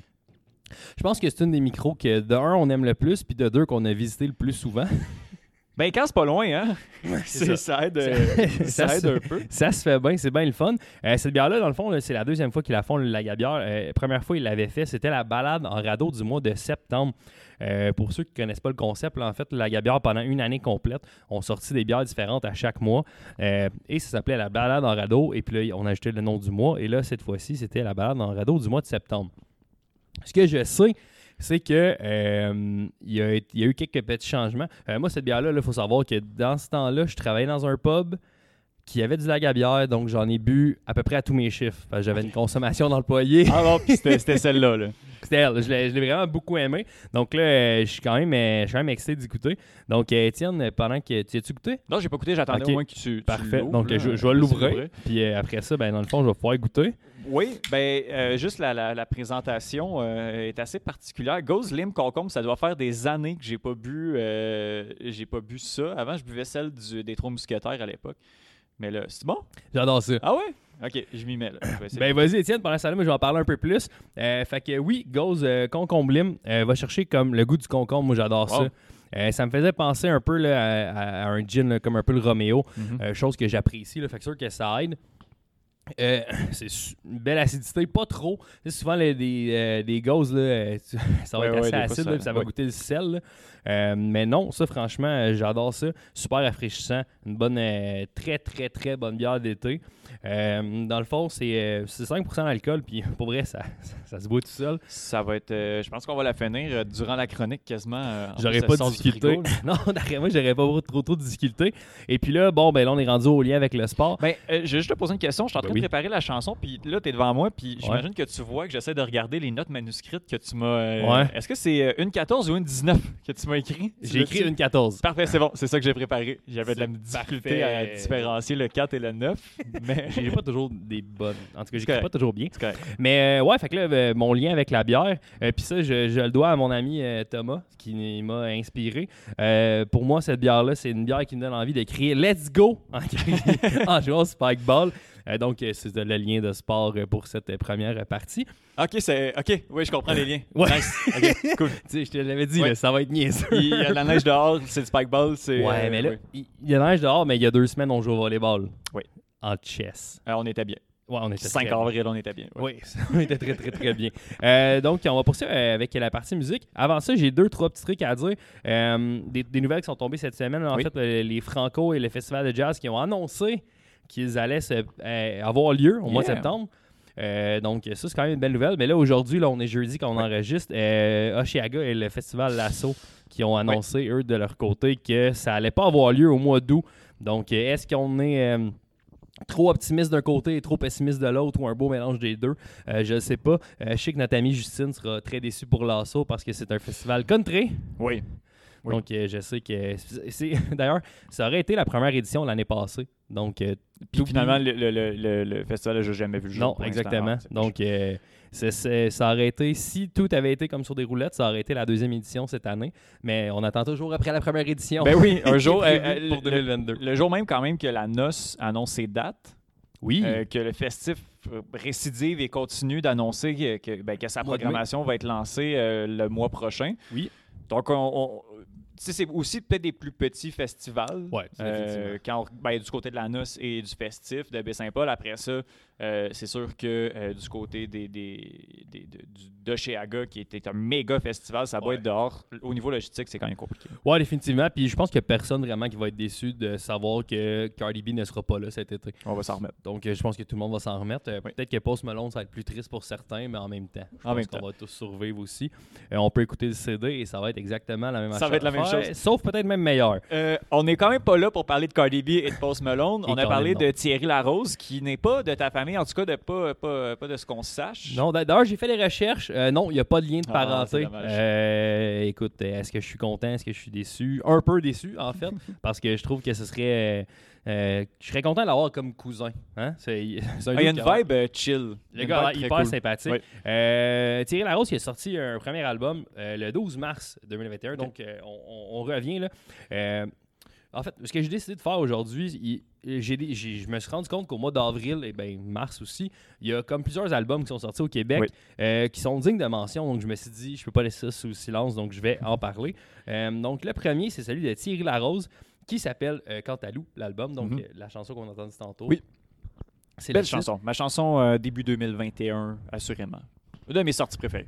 Oui, clairement. C'est euh, très, très bon. Donc, euh, euh, voyons, Thierry Larose fait dans le indie, dans le indie pop, de- Ouais. de- des trucs. On entend un peu euh, du Zen Bamboo, Mhm. un peu aussi, mais il y a un lien parce qu'en fait, euh, sur, sur le- l'album, les, les- les percussions, en fait, la batterie, c'est le batteur de Zen Bamboo. Ok. Qui fait, les, qui fait ça, donc c'est peut-être un peu ça pourquoi on l'entend. Pour ce qui est du lien sportif, ben Thierry Larose, c'est la fierté de Marieville. Ce qu'il partage avec Kevin Owens. Euh, qui était à WrestleMania il y a deux semaines. Exactement. Wow. Donc, tu en avais parlé un peu au podcast. Ah Donc, euh, je pense que ça ferme la parenthèse du lien OK. sportif. Ben, on a quelque chose. On a quelque chose quand même. Larose. Euh, quand on parle de l'album de Thierry Larose, là, il y a quelques chansons qui sont intéressantes, dont Cantalou, Oui. euh, qu'on a déjà euh, parlé. Euh, il y a également euh, L'île à 25 sous, que j'aime beaucoup. Euh, Mm-hmm. Une petite balade bien, bien tranquille. Euh, chanson pour Bérénice, qu'il fait à, à- dans le fond, à deux fois, à deux reprises. Euh, J'ai bien aimé aussi. Euh, mais ma chanson préférée, c'est l'extrait qu'on va entendre, Étienne. C'est Les Amants de Pompéi. Moi je sais ce plus tard. Les amants de Pompéi,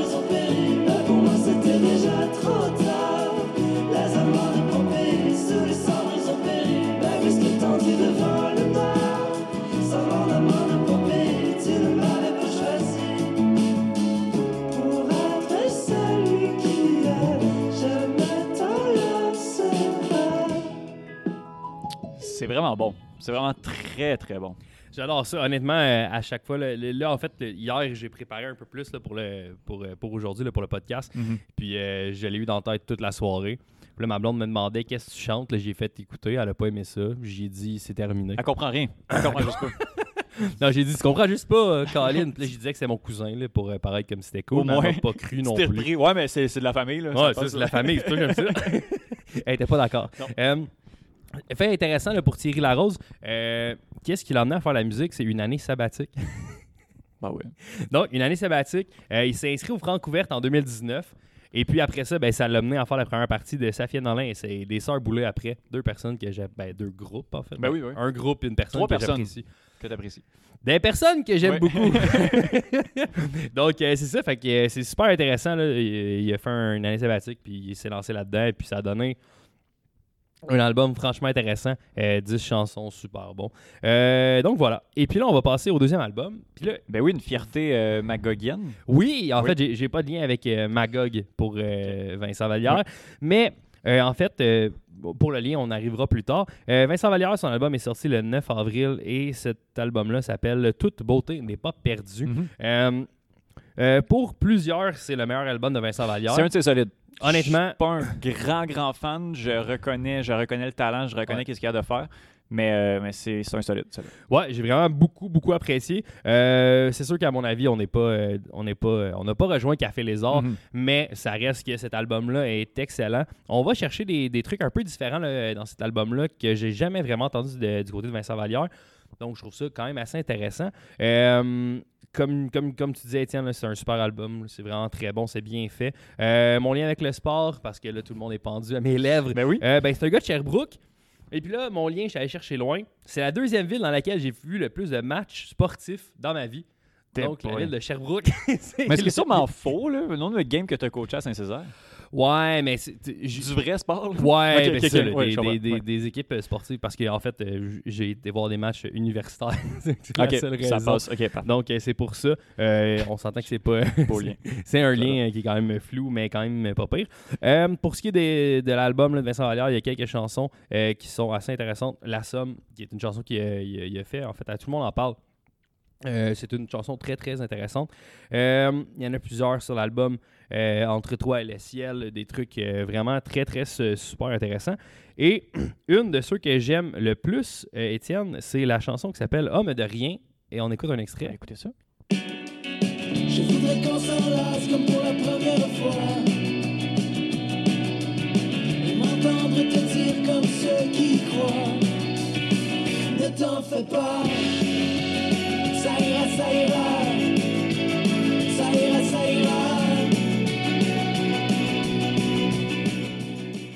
Ça rock. Je pense que c'est vrai que on, ben, on se rapproche. C'est pas au- aussi bon, mais on se rapproche beaucoup de Café Lézard puis de, de ses premiers, de ses premiers amours, de ses premiers sons à Vincent Vallière, assurément. Oui, effectivement, on, c'est ça, on retrouve un peu plus. euh, Il y a moins de balades dans cet album-là. Mhm.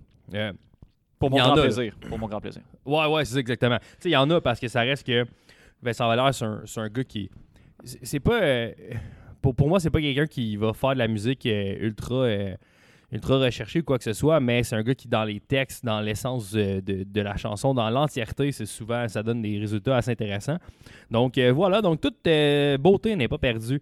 Un album euh, qui est sorti au début du mois d'avril de la part de Vincent Vallière.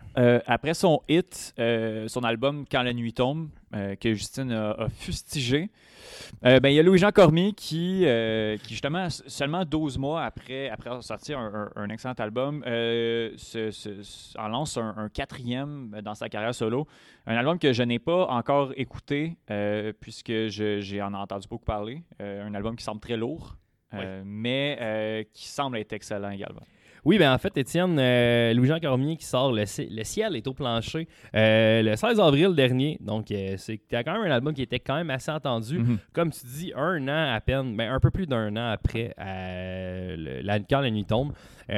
Cet album-là, euh, dans le fond, ça parle énormément de la mort de, sa, de son père. Oui. Faites à noter, là, dans, quand la nuit tombe, euh, il avait écrit une chanson Croire en rien.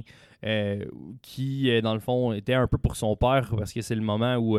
parce que ce qu'il faut savoir, c'est que le père de Louis-Jean Cormier était prêtre avant, et puis, bon, ben, Louis-Jean ne croit pas vraiment, n'est pas, vraiment croyant, est ce qu'on comprend. Donc là, c'est un peu une réconciliation entre les deux hommes là, dans, cette, dans croire en rien. Et puis, malheureusement, le père de Louis-Jean est mort un peu avant, où... euh, dans le fond, la, la chanson était complétée, puis il voulait lui montrer. Donc, c'est un peu triste. Et puis, un an après, voilà, il nous arrive avec le ciel est au plancher. Euh, pour mon lien avec le sport, euh, ben, c'est comme je vous dis, c'est un album qui parle de la mort de son père. Puis cette semaine dans le sport, quelque chose qui est mort, ben, c'est la Super League. Donc, Et, bien, et bientôt son père, euh, Florentino Perez, qui Oui, devrait probablement. quitter, euh, tranquillement ses, ses trônes. ouais, exactement. Donc euh, voilà, c'est- pas mal euh, ça. C'était mon lien. Donc on peut fermer la parenthèse et on peut continuer. Euh, quelques chansons qui se retrouvent euh, sur le ciel et au plancher. Une chanson dont je, n'avais même, même, dont je n'avais même pas essayé de prononcer le titre, puisque c'est les données cartogra euh, les, pas- les données géographiques de la ville de Sept-Îles, en fait, où euh, son père est né. J'aurais jamais pensé C'est mettre ça hein, comme titre. Ben oui. Donc, c'est très niché, je vous Oui. dirais. Mais c'est quand même une très bonne chanson. C'est la première chanson de l'album. Il y a deux chansons d'ailleurs que ce sont des données euh, géographiques. Donc, ça, c'est quand même intéressant. Euh, L'ironie du sort, qui est une très, très belle, belle balade. Il y a également euh, Tout croche, qui est vraiment euh, aussi une très, très belle chanson. Et sinon, il y a euh, l'extrait qui s'en vient, qui se nomme, ben, en fait, c'est le nom de l'album, Le ciel est au plancher. Le ciel est au plancher. Le ciel est tellement bas que si je lève le bras, j'arrive à te toucher.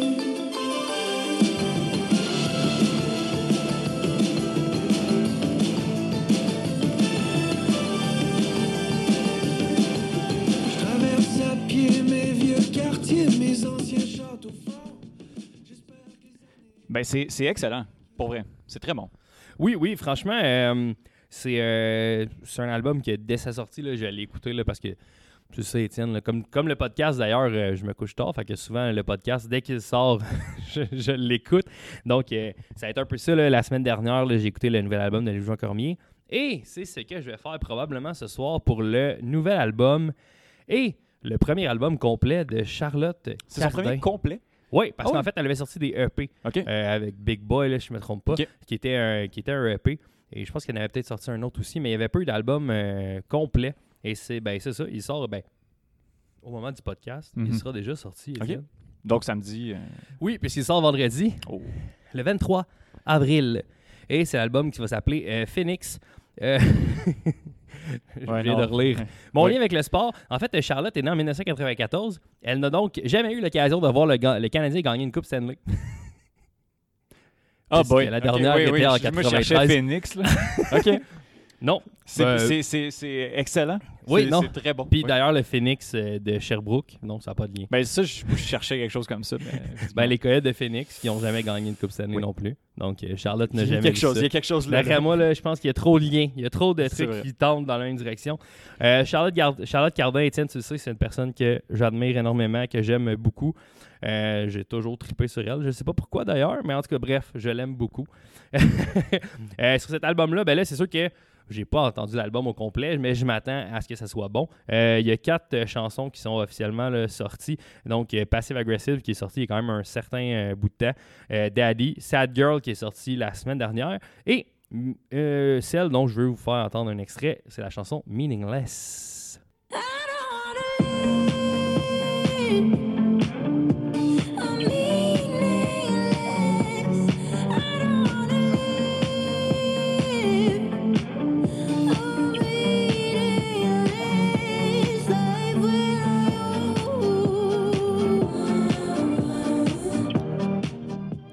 Ouais, c'est extrêmement efficace, honnêtement. Puis au risque de me répéter, c'est très bon. On dirait qu'il y a des belles sorties euh, en mi. euh, Oui, oui, effectivement. euh, c'est ça, Étienne. C'est pour ça que, comme je te dis, je ne fais pas passer ça sous silence. Ben non. Il y a d'autres trucs qui vont sortir. Mais là, j'ai pas des, des recherches aussi développées. Est-ce que tu te souviens du groupe Omnicron? Non. Je, je connais le nom, mais je pourrais même pas te dire qu'est-ce que qu'est-ce qu'Omnicron a fait. Euh, Danse la poutine, qui est comme un quand même relativement Oh, ok, grand ok, ok, succès. c'est sûr. ok, Bref. ouais. Euh, et puis euh, Chewing Gum Fries aussi. Ah, ils ont participé à, ce- à cette- à ces deux chansons-là. Oh. Et ils sortent des boulamites après 10 ans. Et ils sortent un album demain. Ok, c'est pas la chanson des Boulamites. Non, non, ok, c'est- bon. Ça aurait pu. Ils ressortent, euh, c'est ça, ils sortent un nouvel album euh, qui s'appelle Le Bus Magique. Euh, j'ai écouté le premier extrait, c'est dégueulasse. Donc, j'ai pas voulu. Bravo pour la mention, merci beaucoup. J'ai pas voulu en parler bien plus que ça. Mais honnêtement, je suis quand même curieux parce que dans la vie, là, je suis- je suis curieux. Je suis Ben oui. curieux de nature, comme on vrai, dit. c'est le jingle de quelle compagnie ça va se Bref, c'est pas super grave. Mais euh, oui, il y a eux qui sortent un album euh, bientôt. Ben, en fait, demain ou aujourd'hui ou peu importe la journée tu l'écoutes. Oui. Donc, allez l'écouter quand même pour vous faire une idée. là. Moi, c'est ce que je vais faire quand même.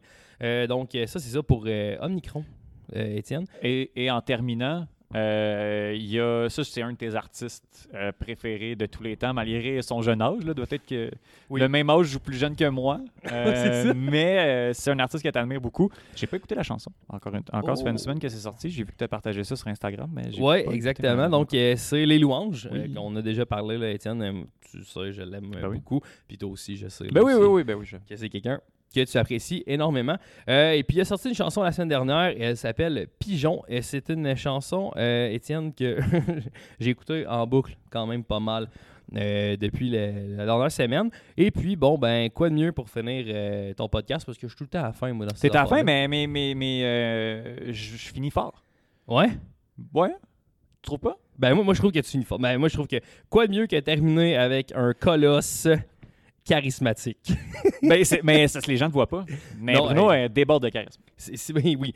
Surtout à gauche et à droite. Euh, quand on parle du côté de la ceinture. Euh, bref, tout ça pour dire euh, que ce charismatique jeune homme, ben jeune, en tout cas, ça c'est selon, vous présente. Ah non, mais on va finir là-dessus. Fait que je, je veux te remercier. Ben merci Étienne de m'avoir invité pour cette troisième fois. Oui, ben, puis là, on va se reparler fin mai déjà. C'est mai. hallucinant, ça n'a pas de sens. J'ai déjà hâte de, de déguster une autre bière. D'ailleurs, euh, la mienne est presque terminée. Ah oui, hein, non, ben là, c'est ça. Moi, j'étais avec modération euh, et tout, mais mon Dieu, c'est vraiment bon.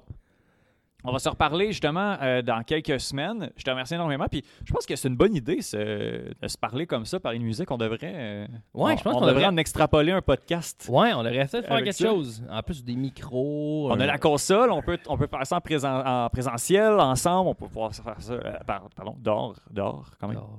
Hey, Euh, L'été. Il y en a quelque chose? On, on On salue ça. Ludo. Puis on écoute euh, Pigeon de Lilo voilà. J'enverrai une carte ou bien j'enverrai des pigeons. S'il est trop tard, ben ça me servira de leçon.